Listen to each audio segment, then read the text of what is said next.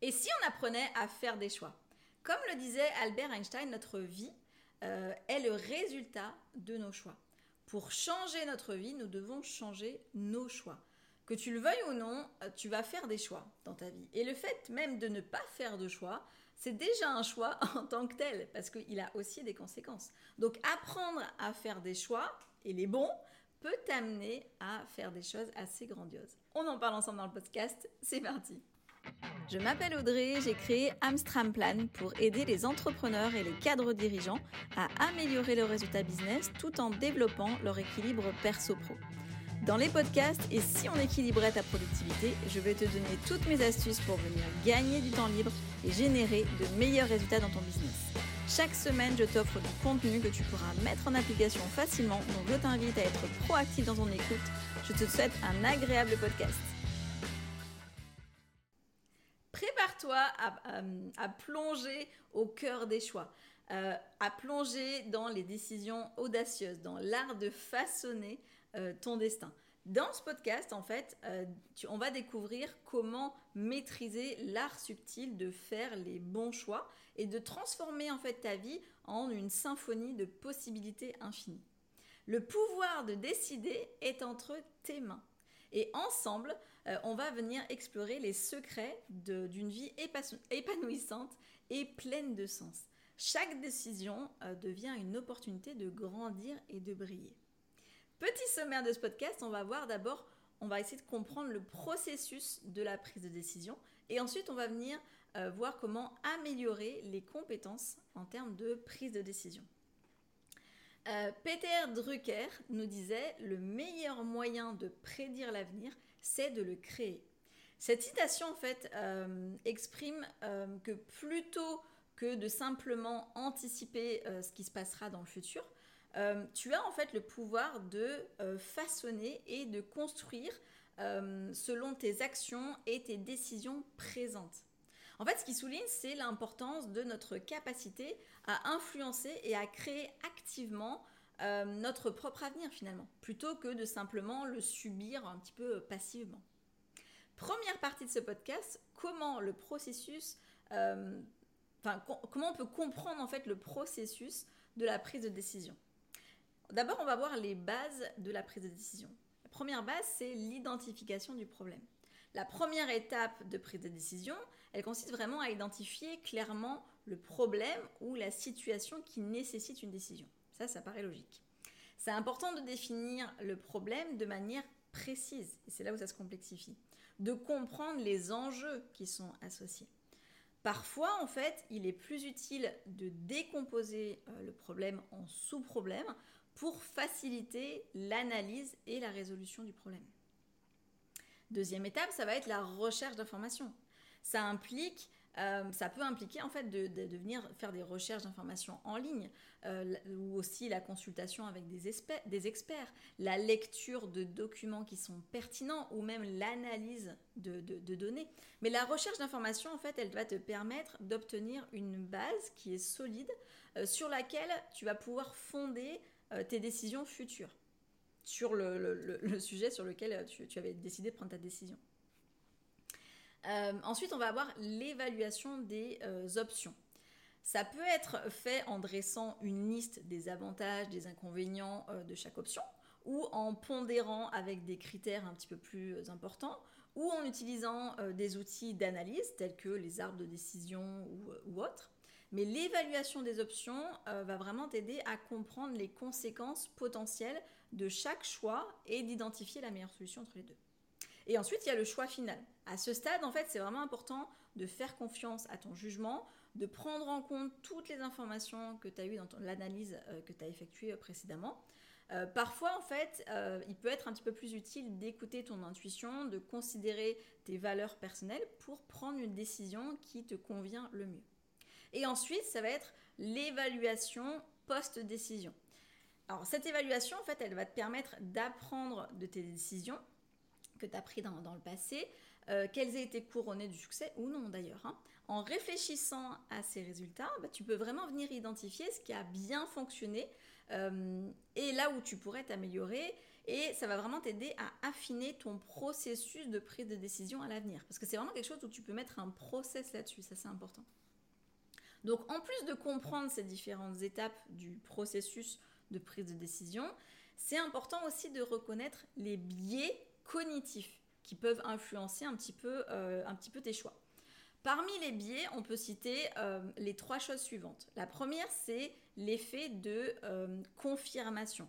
C'est en fait ta tendance à rechercher, interpréter, privilégier des informations qui vont confirmer tes croyances existantes, les croyances que tu as déjà tout en ignorant ou en minimisant, on va dire, les informations euh, qui vont être contraires à euh, ces, croyances que tu avais, en fait.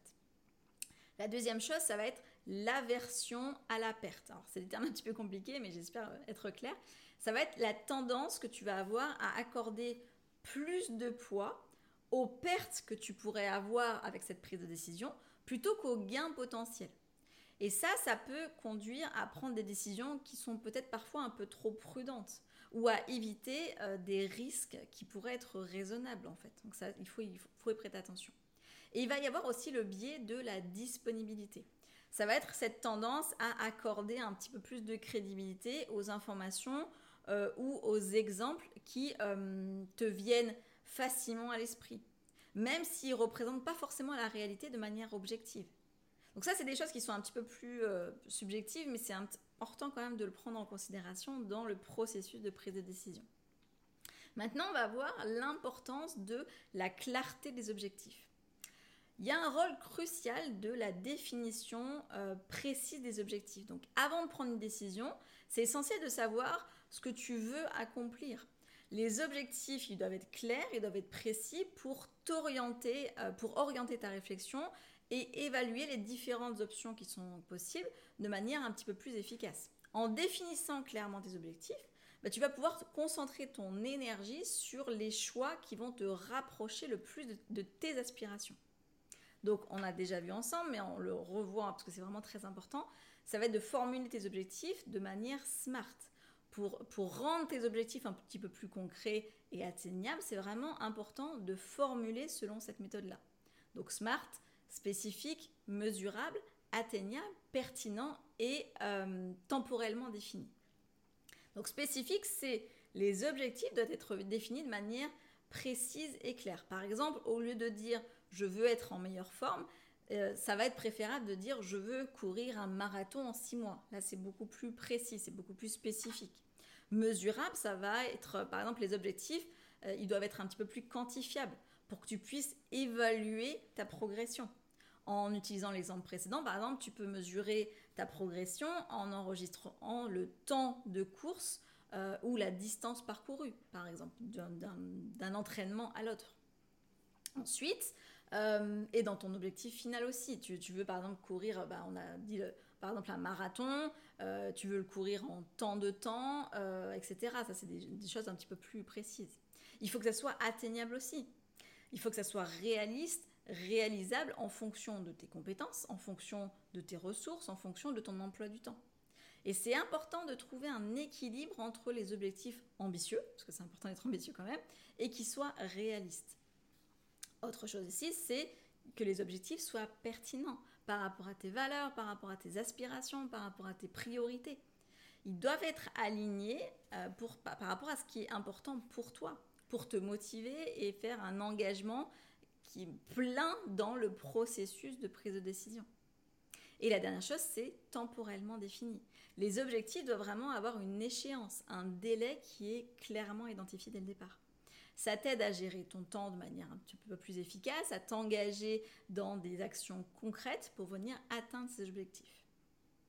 Et ensuite, l'impact de la hiérarchisation des objectifs et de l'alignement avec tes valeurs perso. Donc, c'est fréquent d'avoir plusieurs objectifs en même temps. Mais c'est vraiment important de hiérarchiser ces objectifs en fonction de leur importance, de leur pertinence, de l'impact que ça peut avoir sur ton business. En hiérarchisant tes objectifs, bah, tu peux mieux comprendre quelles décisions sont essentielles pour venir atteindre tes aspirations à long terme. On va voir maintenant l'analyse des différentes options. il y a des techniques et des outils d'analyse des options. Il existe plusieurs méthodes et plusieurs outils qui vont te permettre de t'aider à analyser les différentes options à ta disposition. Par exemple, tu as la liste des avantages inconvénients. Ça, c'est une technique que souvent on connaît même dans la vie perso.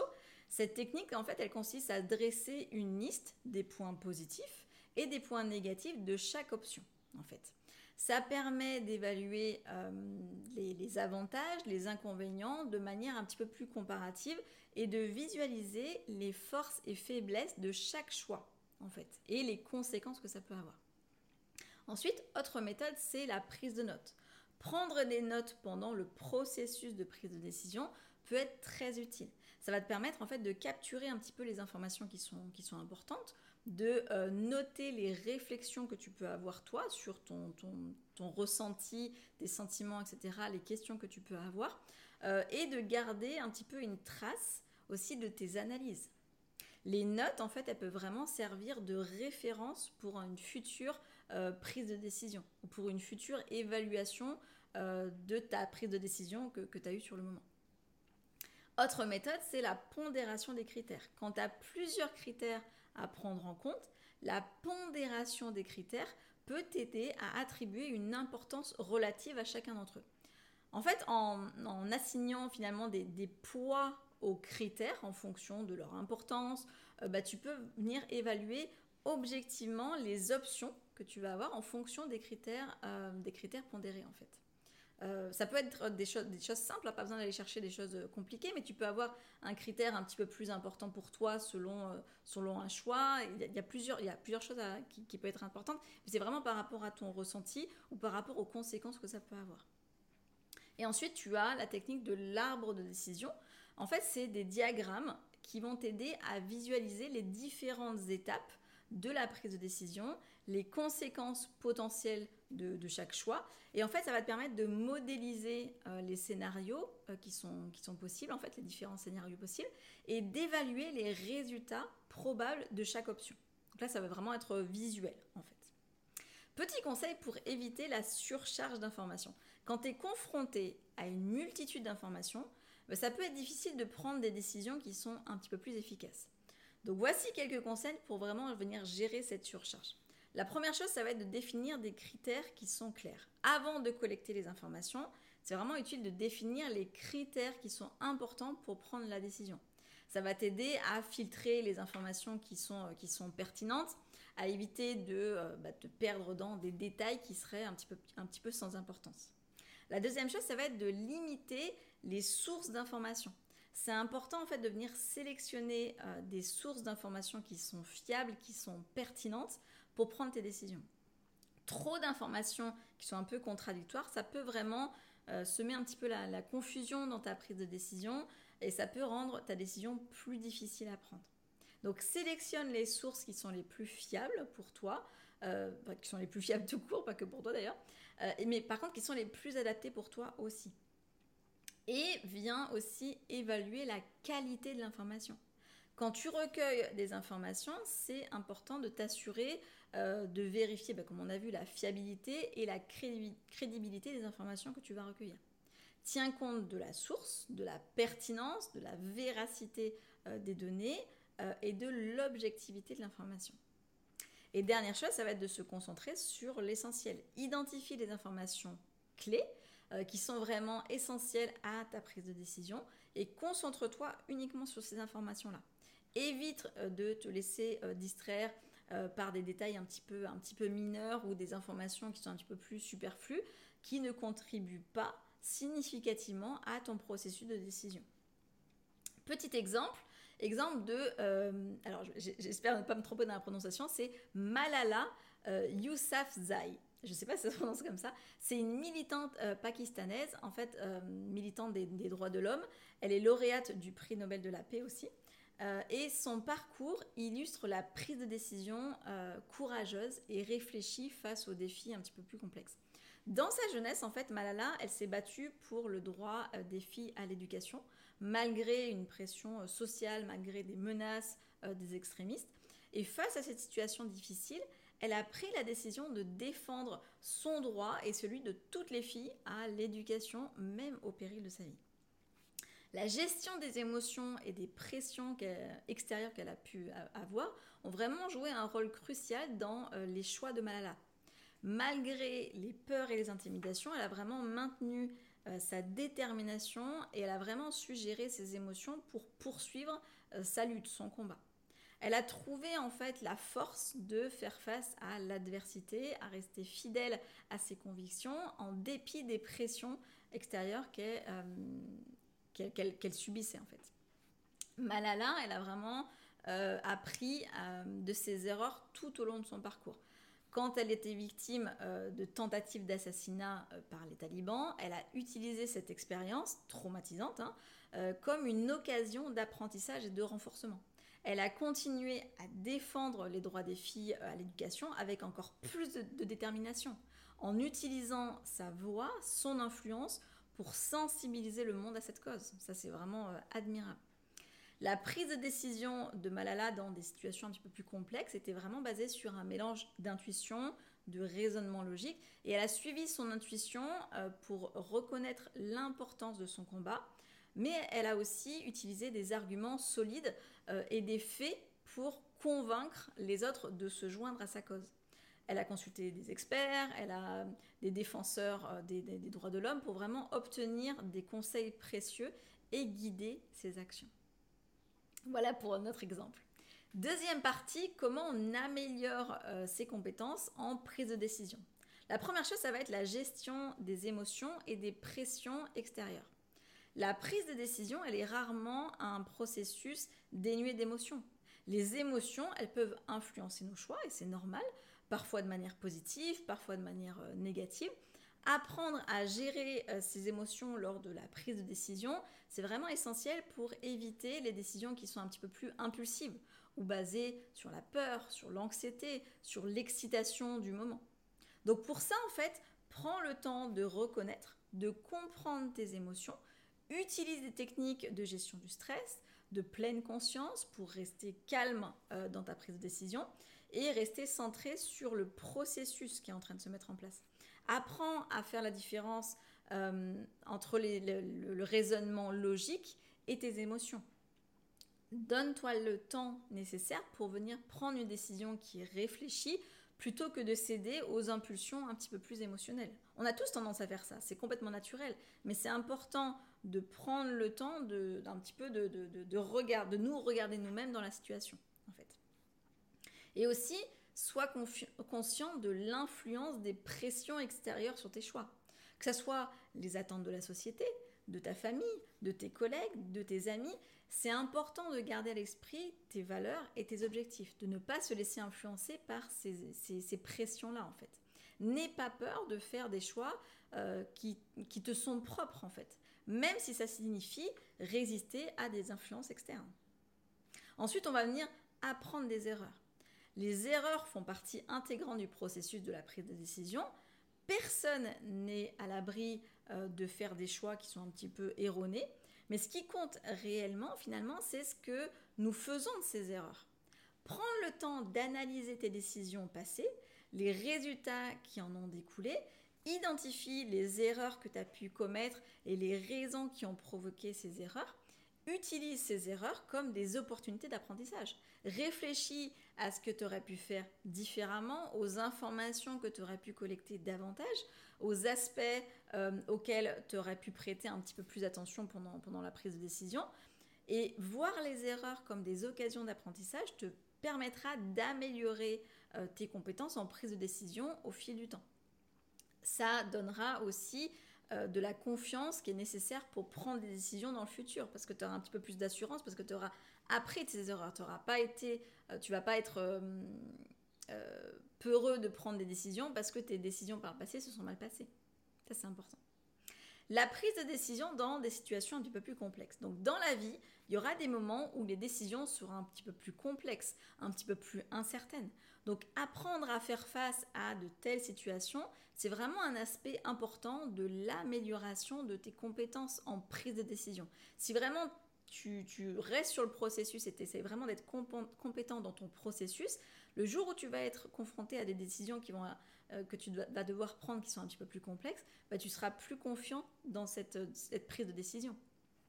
Dans des circonstances comme ça, en fait, euh, prendre le temps de bien comprendre le contexte, euh, les enjeux, utilise ton intuition, ton raisonnement logique pour venir évaluer en fait les, options. N'hésite pas à consulter des experts, à demander des conseils quand, c'est nécessaire, et aussi décompose les problèmes complexes en sous-problèmes qui sont un petit peu plus gérables pour avoir moins peur aussi.